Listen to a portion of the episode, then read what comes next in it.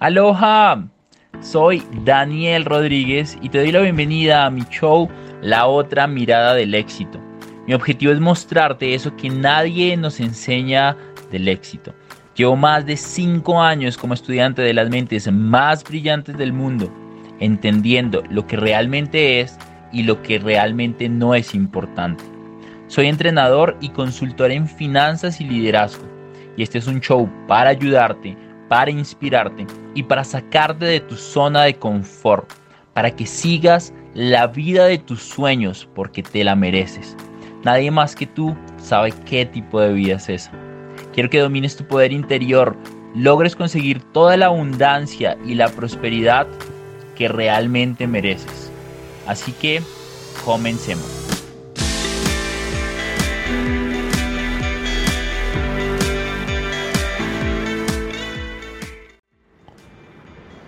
Una de las preguntas que más me han hecho desde que empecé mi carrera como speaker y más en el mundo de redes sociales con nuestras más de 150 mil, ya casi 200 mil personas en todas las comunidades que tenemos en digital, es cómo mejorar mi comunicación, cómo ser mejor speaker.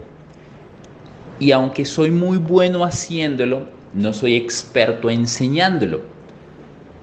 Para el episodio número 49 traje a mi gran amigo Luis Inestrosa, mentor y coach en oratoria, para que nos hable de las 11 claves para comunicarse mejor. Espero disfrutes el episodio número 49 con mi gran amigo Luis Inestrosa. Comencemos. ¿Quién está listo para aprender a comunicarse muchísimo mejor? Para poder vender para aumentar sus ingresos es vital aprender lo que vamos a aprender hoy con mi amigo Luis. Luis. Hey, ¿qué tal, brother? Estoy hablando de comunicar para vender. Yo, yo hablo muchísimo de genera más ingresos, de controlar tus gastos, de aprender a mantener los ingresos que tienes, aprende a sostener tu estilo de vida con eso, incluso bájalos. Y sabes, muy pocas veces me tomo el trabajo de hablar de cómo generar más ingresos y yo dije, ¿a quién podría invitar para hablar un poco de cómo ganar más? Y pues definitivamente tú eres un referente para mí en tema de oratoria, en tema de comunicación. Y yo dije, sin duda alguna, si mejoramos la forma en la que nos comunicamos, nuestras ventas, nuestras oportunidades, nuestras negociaciones van a ser muchísimo más efectivas. Entonces aprovecho para decirte que te admiro un montón y en verdad estoy muy agradecido por, por que hayas aceptado esta invitación porque pues sé que has estado camellando como loco. Entonces, gracias por estar acá, mi querido Luis. No, gracias, gracias a ti. Quiero preguntarles quién quiere aprender a vender mejor sus ideas desde la comunicación para darle la bienvenida al gran Luis Inestrosa, mentor de oratoria, creador de la escuela de oratoria, que ahorita vamos a hablar un poco acerca de eso. Si yo te preguntara como amigos, no sé nada de oratoria, ¿tú qué dirías? ¿Quién es Luis Inestrosa?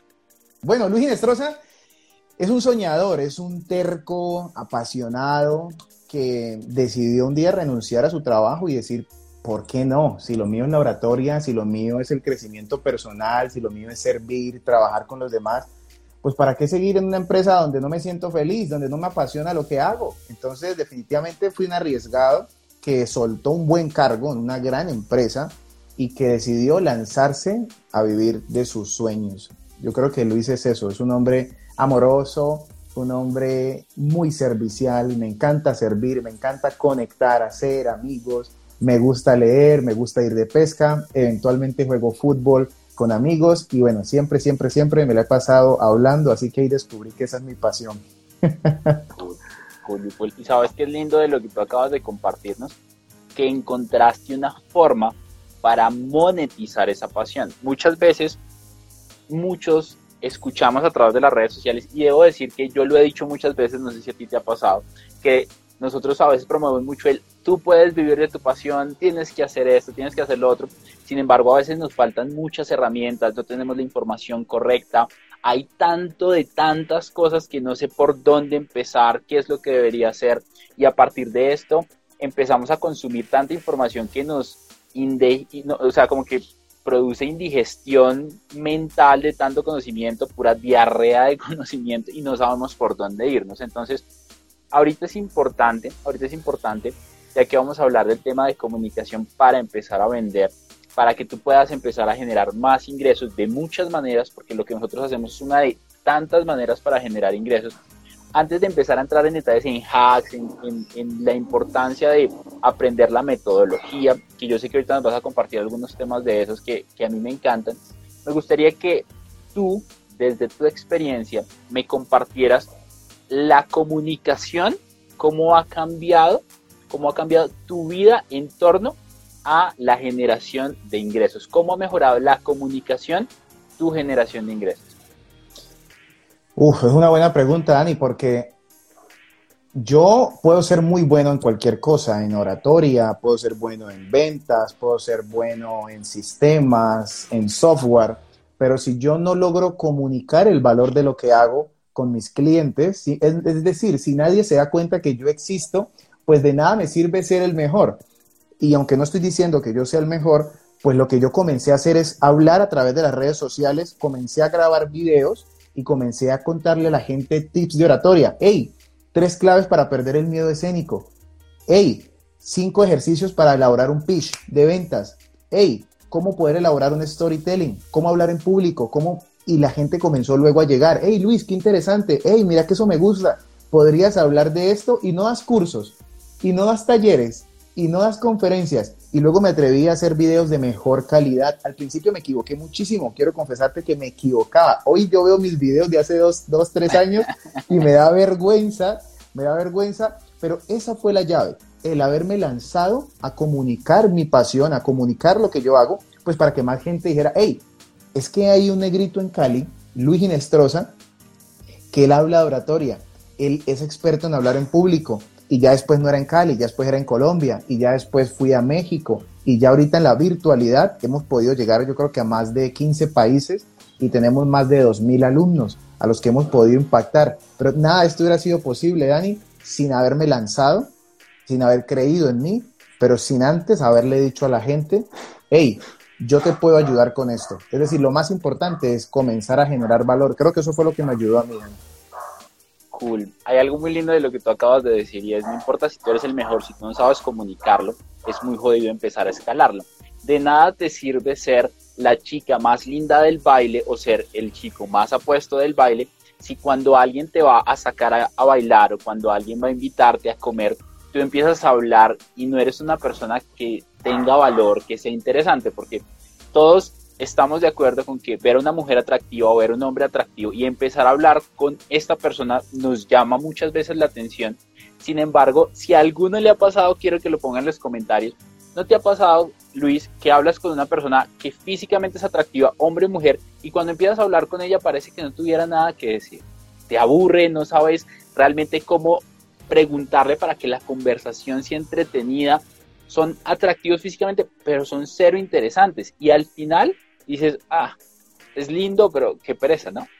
Totalmente, y es que no nos preparan para, para mantener una conversación, nadie te prepara para hablar en público, para comunicar asertivamente. Yo creo que ese es el tema, es el mayor reto que tenemos hoy, poder generar ese carisma, esa empatía para conectar con otros, para generar relaciones ganadoras.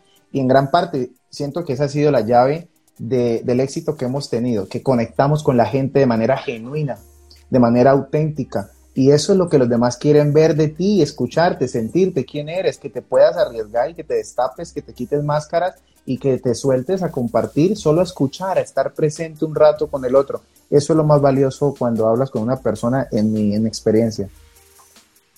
¿Qué pasa cuando yo soy muy tímido? ¿Qué pasa cuando yo no tengo esas habilidades? ¿Se nace con buena oratoria o se hace uno como buen orador?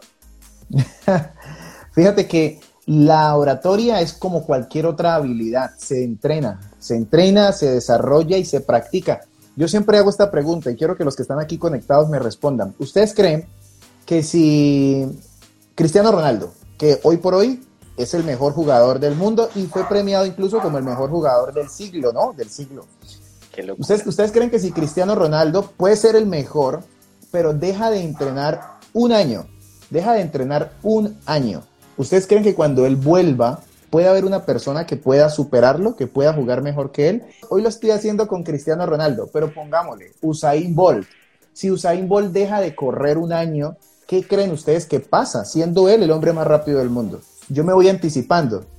Claro, puede perder, ¿verdad? Puede perder, lo pueden superar. ¿Por qué? Porque no entrena, porque no desarrolla y no practica de manera constante y disciplinada esta habilidad. ¿Cristiano Ronaldo nació siendo el mejor del mundo? No, él se dedicó con disciplina, perseverancia, enfoque, pasión, dedicación y eso es lo que hoy lo tiene, hoy por hoy, donde está. Eso mismo pasa con la oratoria. No importa si tú no naces hablando en público, de hecho, hay muchos casos de personas que nacen con tartamudez crónica, ¿sí? con timidez, y se vuelven, se vuelven políticos, se vuelven presidentes, y hay muchos casos de éxito así. De hecho, que la película del discurso del rey nos muestra un excelente ejemplo de lo que pasa con una persona que se dedica a entrenar su oratoria. Así que la respuesta es claro, Dani no necesitas ser el más extrovertido para ser el que mejor comunica. No, eso es un mito. No necesitas ser el más carismático para ser un buen comunicador. Pero si te lo propones, sí te puedes convertir en el mejor con preparación. Cool, cool, cool, cool.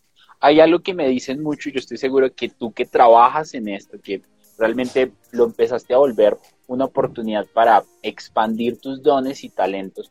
Yo estoy seguro que mucha gente te ha dicho, pero yo para qué necesito aprender a comunicar mis ideas si mi trabajo es muy técnico, si yo soy ingeniero, si yo no estoy en la parte de ventas, si yo no soy el líder, yo no necesito aprender sobre oratoria, yo no necesito aprender sobre comunicación. Eso es para algunos. ¿Qué le diríamos a estas personas? Mira, Dani, que antes de contestarte, por aquí Jorge me ayuda con un gran ejemplo. Demóstenes. Demóstenes era tartamudo y se entrenaba con un cuchillo entre los dientes. Exactamente, ese es uno de los grandes ejemplos, pero a veces no lo pongo porque está rayado. Ya, ya, ya lo tengo. Mira, Daniel Pink, en su libro To Sell is Human, Vender es Humano, él asegura que todos somos vendedores. Todas las personas nos vendemos todo el tiempo y prácticamente de que tenemos uso de conciencia. Si tú hoy estás en un trabajo como jefe, supervisor o haces cualquier cargo, en la entrevista de trabajo te tuviste que vender para que te pudieran seleccionar a ti, no a otro, ¿verdad? si hoy tienes pareja, esposo o esposa, te tuviste que vender con esa persona para decirle que tú eras el mejor partido. Cuando queremos que nuestros hijos, yo no tengo hijos, pero digamos, los que tienen hijos, no se coman, la, no se coman el dulce, sino que se coman la ensalada. Entonces, ¿cómo lo convences? ¿Cómo lo persuades? ¿Cómo le vendes la idea de que la ensalada es lo mejor para él o para ella? Estás persuadiendo y persuadir es vender. Es decir, que todo el tiempo necesitamos aprender a comunicar y a vender nuestras ideas. Claro, cuando tú ya haces uso racional y consciente de estas herramientas para conseguir un objetivo un propósito, te vuelves imparable, porque puedes alcanzar casi que cualquier objetivo que te propongas. Pero hay un gran mito en pensar que la oratoria simplemente es el arte de hablar delante de públicos. Oratoria es hablar con otra persona de manera elocuente, es decir, que si tú, si tú te levantas y saludas a tu mamá, ya comenzaste a hablar en público. sí, es, decir, todo lo necesitamos, Dani. Me encanta, me encanta, me encanta. ¿Nos puedes recordar el nombre del libro? Sonaba súper interesante. Ah, To Sell is Human o Vender es Humano, de Daniel Pink. Es un autor experto en liderazgo y ventas.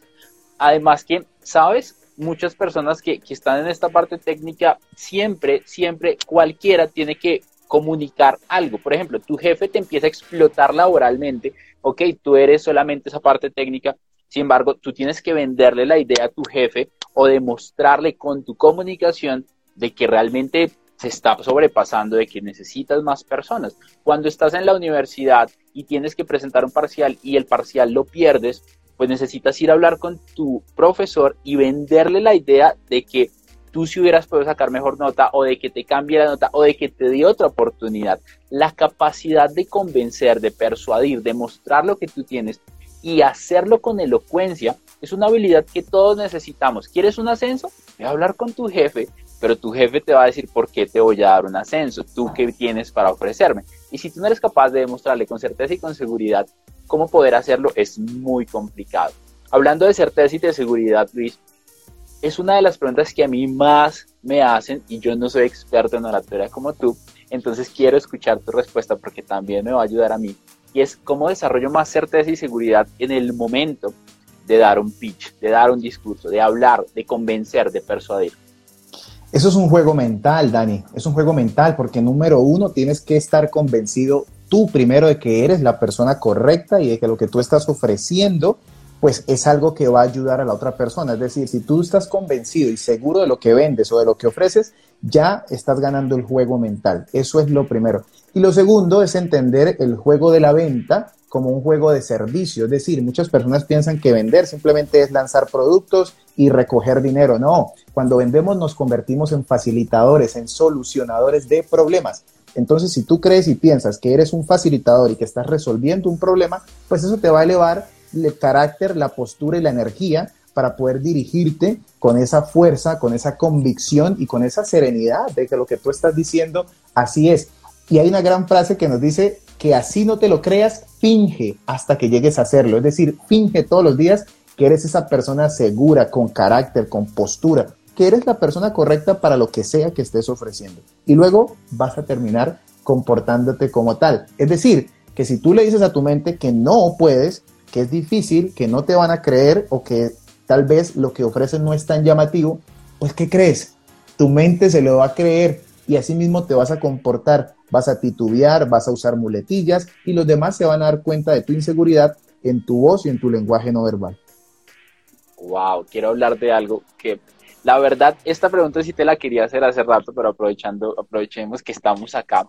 Y es, tú eres mentor de oradores, tú eres experto en oratoria.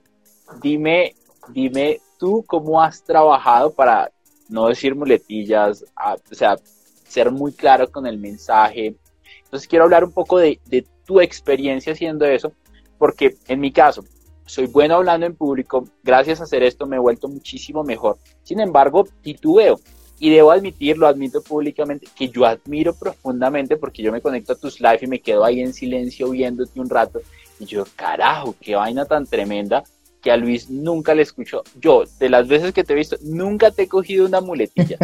Pilas porque estoy ahí pendiente de eso. ¿Cómo, cómo las has trabajado? Bueno, eh, ¿qué te digo?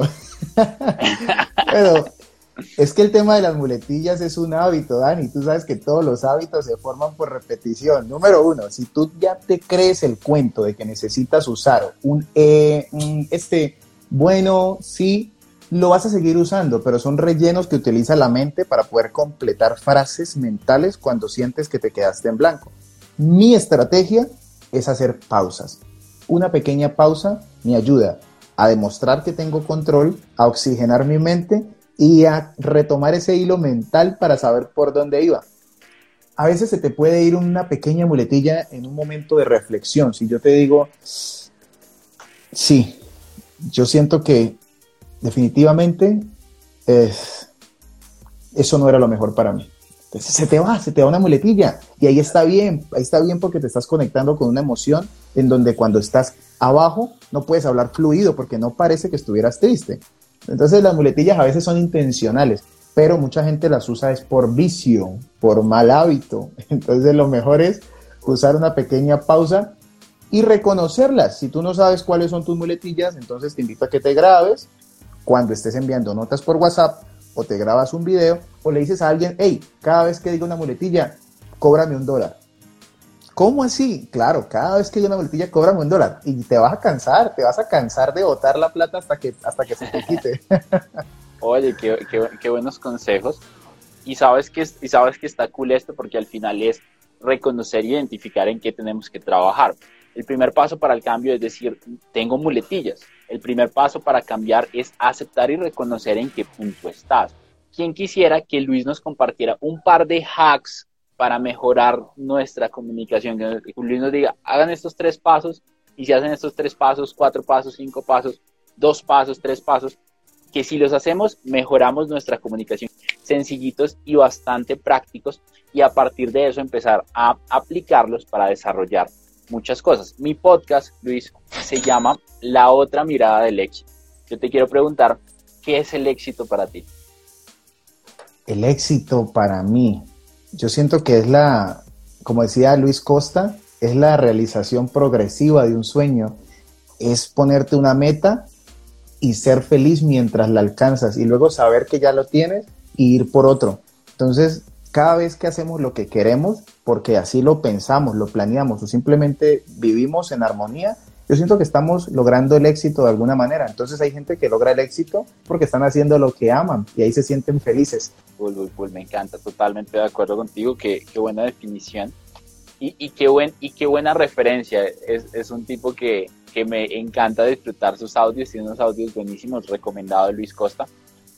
Quieren escuchar, quieren escuchar esos hacks de, de comunicación que, que, nos quieras compartir. Y alguien, alguien nos estaba preguntando qué son las muletillas. Mira, mira que yo digo, hablemos de muletillas como si todo el mundo conociera y mira que de pronto alguien que no sabe a qué nos referimos cuando hablamos de muletillas.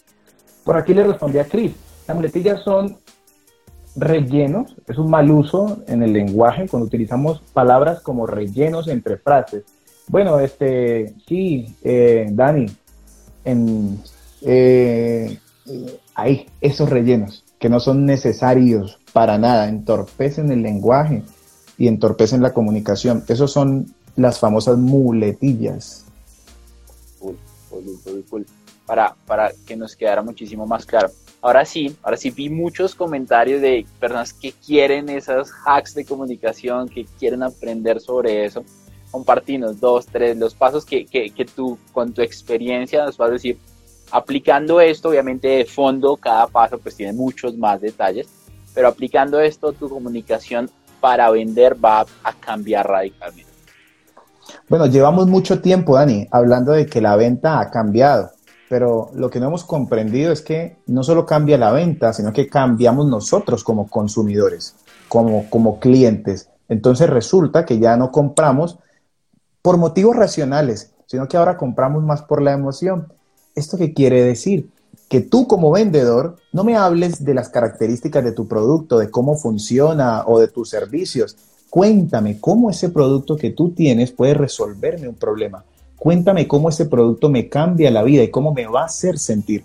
Porque si tú comienzas a hablarme desde esa perspectiva de mi problema, de mi dolor o del placer que yo quiero alcanzar, es ahí cuando yo voy a decir, a ver Dani, cuéntame un poco más. Entonces resulta que hoy la venta se mueve simplemente por la atención. ¿Y cómo yo puedo despertar la atención de las personas hablándole de su problema, de cómo eso lo está afectando para poder captar su interés? Y entonces luego tengo que llenarlo de esperanza, pintarle un cuadro mental y un escenario en donde en su futuro ese problema ya no exista para poder generar ahora sí el deseo de comprar. Y el deseo ya lo generamos desde el dolor hacia el placer. ¿Con qué? Con tu solución. Ahora sí, háblale de tu producto, háblale de tu servicio y de cómo tú le puedes ayudar con lo que ofreces de una manera fácil, práctica y fácil de entender. Eso es básicamente. Lo que te estoy contando aquí es el famoso modelo AIDA, que se usa en copywriting. Atención, interés, deseo. Y luego, ¿qué falta? La acción.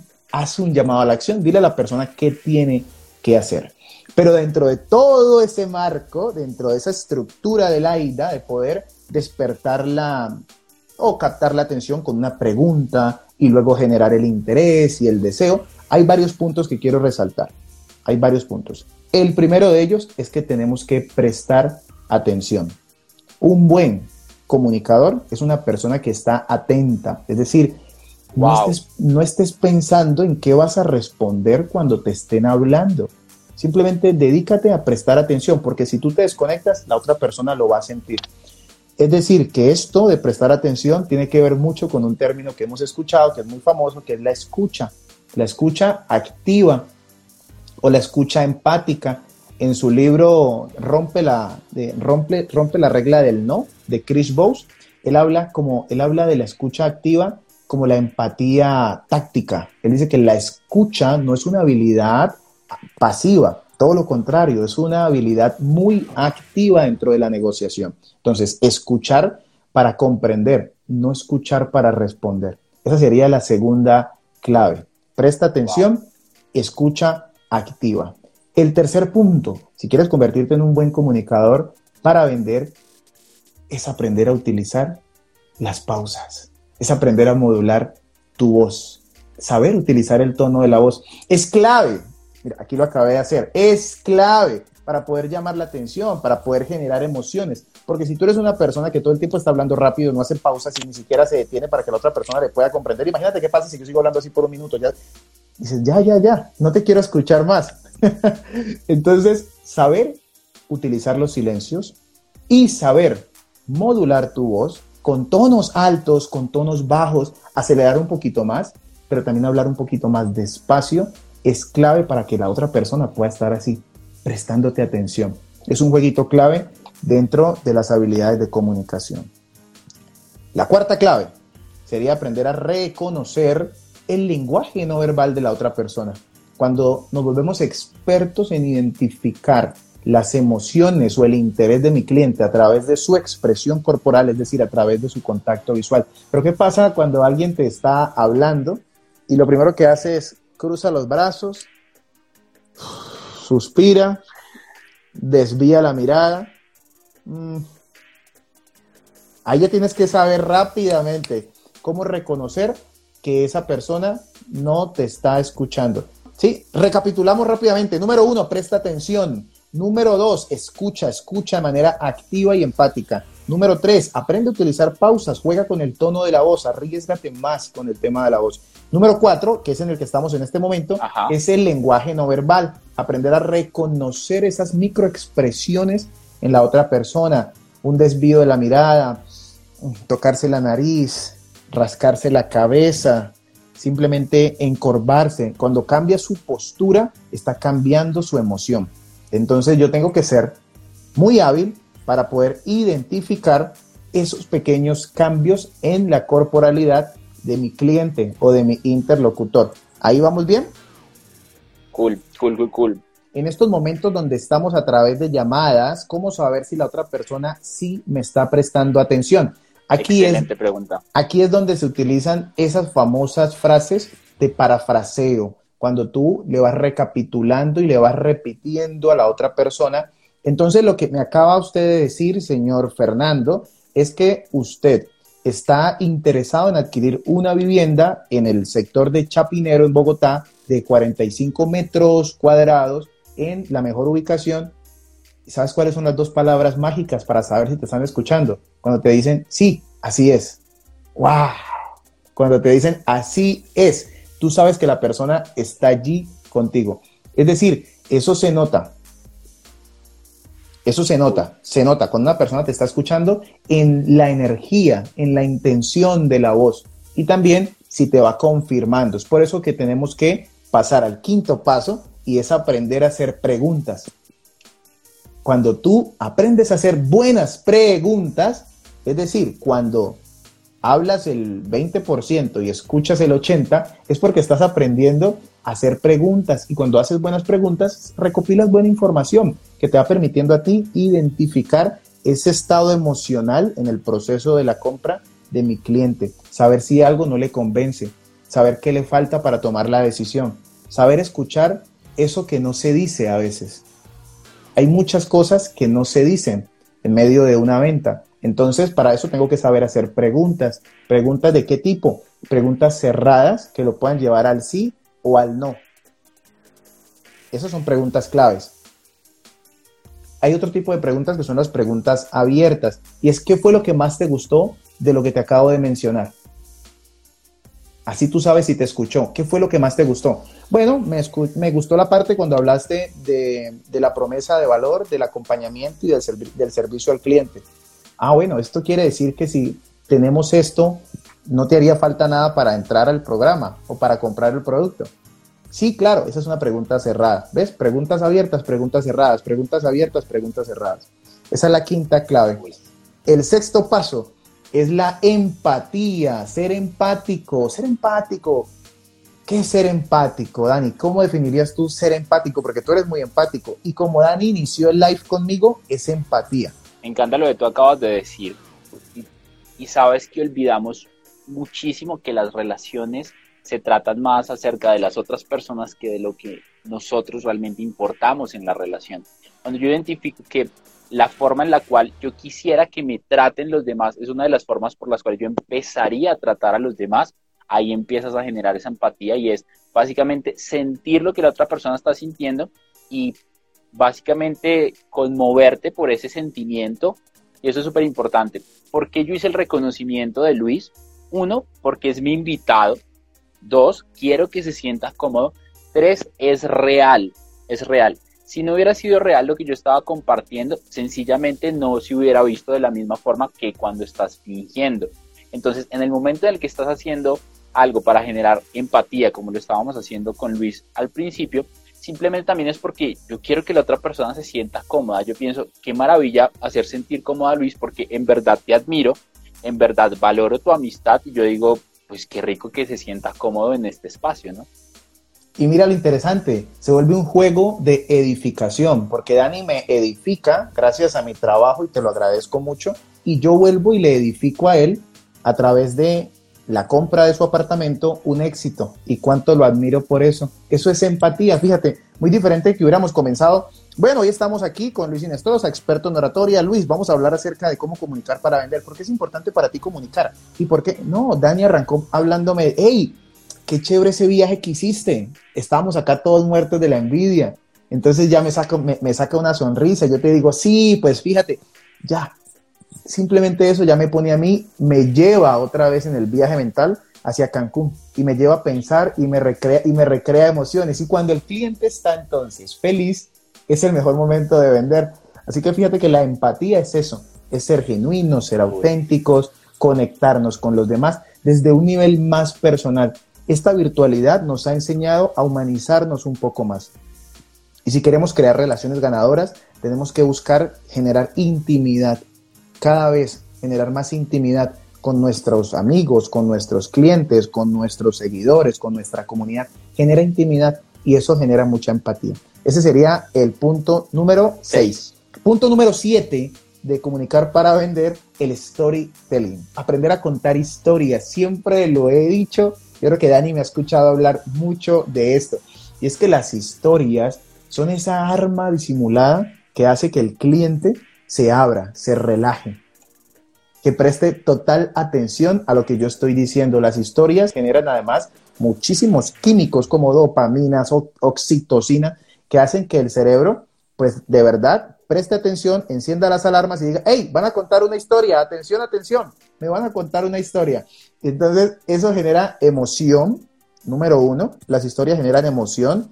Número dos, las historias generan identificación. Yo me veo reflejado en la historia de Dani.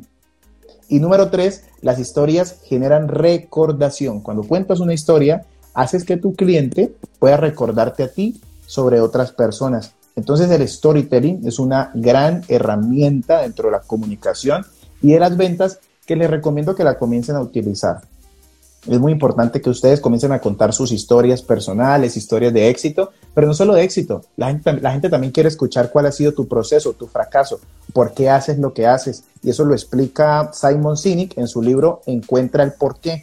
Encuentra tu porqué, el autor del Círculo Dorado. Él habla de Encuentra el porqué. Entonces, cuando habla de tu porqué, ahí estás contando una historia. Y eso también habla muy bien de tus valores como persona, como emprendedor y como marca. Ese, sería el punto número 7. Y si me ponen aquí que quieren el 8, cerramos con el 8, Dani. ¿Qué nivel? Vea, yo voy a, yo voy a repasarlos. Dale, Presta atención, escucha activamente, pausas, lenguaje corporal, aprender a hacer preguntas, empatía y storytelling. Y sabes, mirando estas, quiero que, bueno, preguntamos de nuevo, ¿quién quiere la número 8? O sea, si alguien si, vemos quórum, mira, ya están pidiendo las nueve, ya están pidiendo las nueve. Y, quería, y quería hacer una reflexión de, de todo lo que yo estoy viendo. Yo estoy viendo lo que está acá y, ¿sabes? Me viene algo a la mente y es que las ventas o la comunicación muchas veces ni siquiera trata solamente de tu producto, de tu servicio, sino de la persona que está detrás de lo que tú estás hablando. Y me hiciste caer en cuenta cuando, cuando estuviste recordando que al principio empezamos a hablar de Cancún, empezamos a hablar luego del apartamento, ¿sabes? Es increíble, ¿no? Muchas entrevistas van directo al grano y es un poco fría. Esta, y, debo, y debo confesarlo, es tal vez de las, yo he hecho más de 150 entrevistas en Instagram Live y podría decir que esta es de las 3, 5 tal vez que empezaron de esa manera y yo también lo sentí así.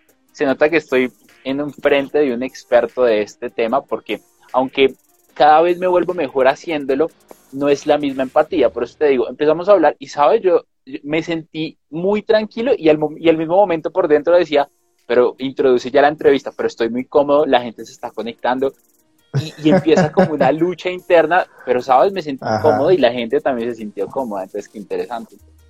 Pues muy bien, amigo, fíjate que parece que hay quórum para la número 8, la número 8. Porque ustedes lo pidieron, el número 8, la clave número 8 de comunicar para vender es prepararte. Tienes que ser un experto en tu tema. Si tú no sabes de qué estás hablando, puedes tener mucha empatía, mucha técnica vocal, mucha oratoria y carisma, pero se van a dar cuenta que te falta fondo, que te faltan argumentos. Entonces, en la comunicación hay que tener forma y fondo y el fondo te lo da la preparación y la práctica. Tú tienes que ser un experto en lo que estás vendiendo porque también es lo que te va a ayudar a demostrar seguridad cuando estés ofreciendo tus productos, tus servicios. Entonces esto siempre lo digo, prepárate. Luis, es que me da miedo. ¿Y por qué sientes miedo? Porque siento que se me va a olvidar. ¿Y por qué crees que se me va a olvidar? Ah, porque no me preparé bien. Entonces, ¿por qué no te preparas, cabezón? prepárate, prepárate bien. Eso es. Entonces, ese es el punto número 8 que de verdad puedas ser un experto, no solo parecerlo, sino ser un experto en tu tema, en tu servicio o en tu área. Dicen el 10 y nos vamos, por favor. Entonces vamos con el 9. El 10 y nos vamos. Entonces vamos con el 9. Ahí es importante que seas un experto, pero también tienes que ser específico. Es decir, tienes que aprender a dar detalles.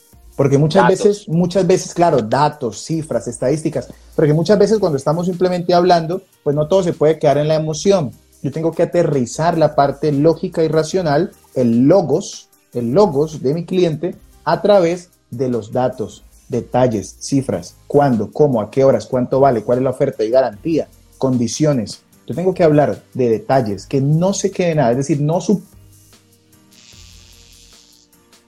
supongas que la otra persona te entendió nada. Y esa sería nuestra clave número 10. No suponer, no suponer. Cuando yo supongo en la venta, estoy cayendo en un error. ¿Y cuándo puedo suponer? Cuando creo que porque me dijo que no, no está interesado. Ese es un gran error. Cuando te dicen que no, simplemente te están diciendo, no me has convencido del valor de tu producto, de tu servicio, o no me siento cómodo para decirte que sí en este momento. Es decir, que el no, muy diferente a lo que muchos piensan, no termina la negociación. El no comienza la negociación. Es cuando te dicen que no, cuando tienes que comenzar a descubrir a través de preguntas y de un seguimiento si realmente esas objeciones que te dijeron son ciertas o no. Y si quieren la ñapa y nos vamos con la 11, te diría siempre, siempre, siempre habla desde el corazón. Por favor, siempre, hagas lo que hagas, habla desde el corazón. Déjale a un lado, conéctate de verdad con lo que estás ofreciendo, porque solo cuando tú hablas desde el corazón, cuando se siente esa intención genuina de servir y de ayudar al otro, es cuando pueda que el producto no sea el mejor, pueda que tu servicio no haya convencido del todo. Pero ¿saben qué dicen, Dani? Esta persona tiene buenas intenciones, por algo me cae bien, me conecta su energía. Y es porque de verdad te permite ser real, te permite ser auténtico y hablar desde tu corazón. Ahí están, 11 claves de comunicar para vender. La recapitulamos porque ya se me olvidaron. Yo, yo las tengo anotadas, mira. Primera, prestar atención. Segunda, escuchar activamente. Tercera, aprende a hacer pausas. Cuarto, reconoce el lenguaje corporal de las personas con las que estás hablando. Quinto, aprender a hacer preguntas. Sexto, desarrolla empatía. Séptimo, aprende sobre storytelling, el arte de contar historias. Octavo, preparación. Preparación, tienes que prepararte para dar grandes discursos. Noveno, tienes que ser específico, tienes que dar datos, tienes que dar estadísticas hay que reconocer que nos encanta esto, ¿no? Décimo, no suponer que la respuesta de tu cliente es la que te dio realmente. Tal vez es otra, si no es un no disfrazado, puede ser, me encantó eso. Y la once, habla desde el corazón. Pregunta para todos, ¿cuál de todas esas es su favorita? Una de esas preguntas es, hoy grabé videos toda la tarde, grabé como 20 videos, contenido muy cortico para, para, para TikTok. Y grabé un reto que estoy haciendo también de 10 días de finanzas, que luego vamos a dejar como eh, un embudo de ventas, va a ser un reto totalmente gratis de 10 días y lo vamos a subir al canal de YouTube, entonces cada día se les envía un reto impulsa YouTube, empieza a crecer YouTube y al final luego les damos acceso a nuestro curso de detox financiero. Sin embargo, después de hablar durante 3, 4 horas seguidas y luego conectarlos en el live, tengo otra reunión, mi garganta empieza a, verse lastimada, eh, eh, empieza ya a, a, verse agotada. Y muchas veces me ha pasado, debo admitir que hoy tuvimos suerte porque muchas veces llego sin voz acá. ¿Qué nos recomiendas para que no nos pase eso?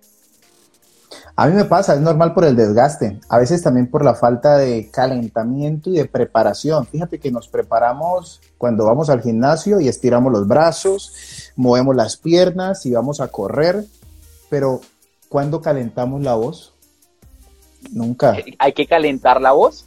Claro, la voz hay que calentarla, así como hacen los artistas, como hacen los, los cantantes, todos calientan la voz con diferentes ejercicios que ya les voy a decir algunos pero lo que a mí nunca me puede faltar es esto, el agua, el agua de vida para hidratar tus cuerdas vocales. Es, es, normal, es lubricar, es hidratar todo el tiempo. Entonces les recomiendo que estén tomando mucha agua durante el día si tienen que estar hablando. Y por supuesto también les recomiendo que si no tienen un buen tono o intensidad en la voz, pues usen audífonos o micrófonos para que no esfuercen tanto la voz.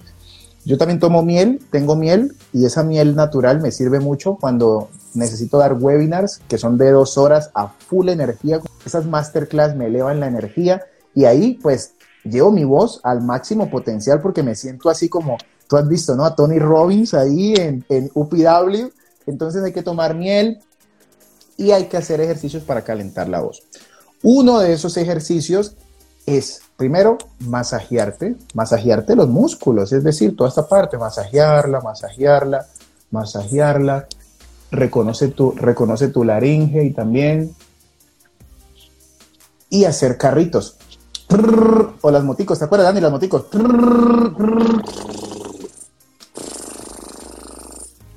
Círculos con la lengua. Y podrías, antes de salir a hablar, si es un tema ya de dicción, de dicción, leerte un par de trabalenguas y listo, vas a quedar listo para poder hablar durante mucho tiempo. Pero esos ejercicios hay que hacerlos todos los días durante cinco minutos al menos. Todos los días durante cinco minutos. Y te, lo, y te lo pregunto porque sí me ha pasado muchas veces y más ahora que muchas de las reuniones son virtuales y tienes que hablar y hablar y hablar y hablar y para todos creo que podría ser un muy buen consejo, muy buen consejo. ¿Qué libro, qué libro ha cambiado tu vida? Un libro que tú digas, este libro ha significado tanto para mí que todo el que me, me pide recomendación de un libro, no de oratoria, no necesariamente tiene que ser de oratoria, sino un libro que haya realmente significado bastante para ti y te haya cambiado muchas cosas. Uy, fíjate que ese lo tengo en la otra biblioteca, pero Los secretos de la mente millonaria fue el, fue el libro que me sacudió, que me cogió así, en Despierta, ¿qué estás haciendo con tus talentos? Entrega tu pasión al mundo. Sirve, sirve, yo soy millonario. ese, libro me cogió y me sacudió fuertísimo. y después he leído varios de finanzas también. Tengo uno de Laín García Calvo, La voz de tu alma. Es un libro espectacular de Laín García Calvo. hay libros de leyes indispensables del crecimiento, de John Maxwell, ¿no? Tú que haces parte del John Maxwell Team. A ver, ¿qué más? Juan Diego Gómez también me ha dado una sacudida. Mm, El secreto, ley de atracción y la magia de pensar en grande. Ese es un gran libro, La magia de pensar en grande. ese me gusta muchísimo. Ah, alguien nos pregunta y creo que es creo que es vital para lo que estamos hablando hoy, un libro para mejorar la comunicación. Un libro para mejorar la comunicación sería practicar la comunicación. Es lo mejor que eh, podemos hacer. ¿Ese es un libro o, es para que practiquen? Es para que practiquen, sí. Sí, porque, porque cuando nos ponemos a leer, es decir, Jesse, tú sabes que yo te, yo te puedo dar todos los consejos. Con Jesse ya tiene la oportunidad de hablar, es de mi comunidad. Yo, yo, les puedo decir que se lean El arte de hablar en público de Dale Carnegie o um, Storytelling del doctor Camilo Cruz o Habla como en TED de Carmín Gallo. Son grandes libros pero no pasa nada, no pasa nada si no lo llevas a la práctica, así como dice Maduro Luis Serpa, la calle, la práctica. La calle. Y ojalá que tengas un espacio eh, con un grupo de personas, un curso, un taller o lo que voy a lanzar en febrero, un club de oratoria donde puedas practicar todas las semanas con otras personas y con expertos que te den feedback, que te digan, hey, hey, muletilla, hey, ¿qué pasó con las manos? Hey, el contacto visual. Esa es la única manera, es la única manera de poder mejorar la comunicación. Si te dijeran, Luis, tienes la oportunidad de poner un mensaje en la valla más grande en la vía principal de Cali, ¿qué mensaje tú pondrías en esta valla? Yo pondría gigante, gigante allí en la, en la plaza más grande de Nueva York o de Madrid. Al carajo el que dirán, así gigante. Manda el carajo al que dirán. ¿Sabes por qué? Porque yo te puedo decir, sigue tus sueños, pero luego vas a decir, pero ¿qué dirán? Yo te puedo decir, encuentra tu pasión, pero luego vas a decir, ¿y qué dirán? Entonces, ¿qué pasa si mandas al carajo el qué dirán? Pues no te va a importar nada y al final de esta vida tampoco la gente se va a acordar de lo que te importó o no te importó. Así que no vivas por los demás, solo vive por ti, por tus sueños y disfruta este proceso.